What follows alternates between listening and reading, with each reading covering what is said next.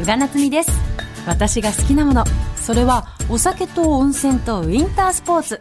つまり長野が大好き。滑れる長野の滑らない話。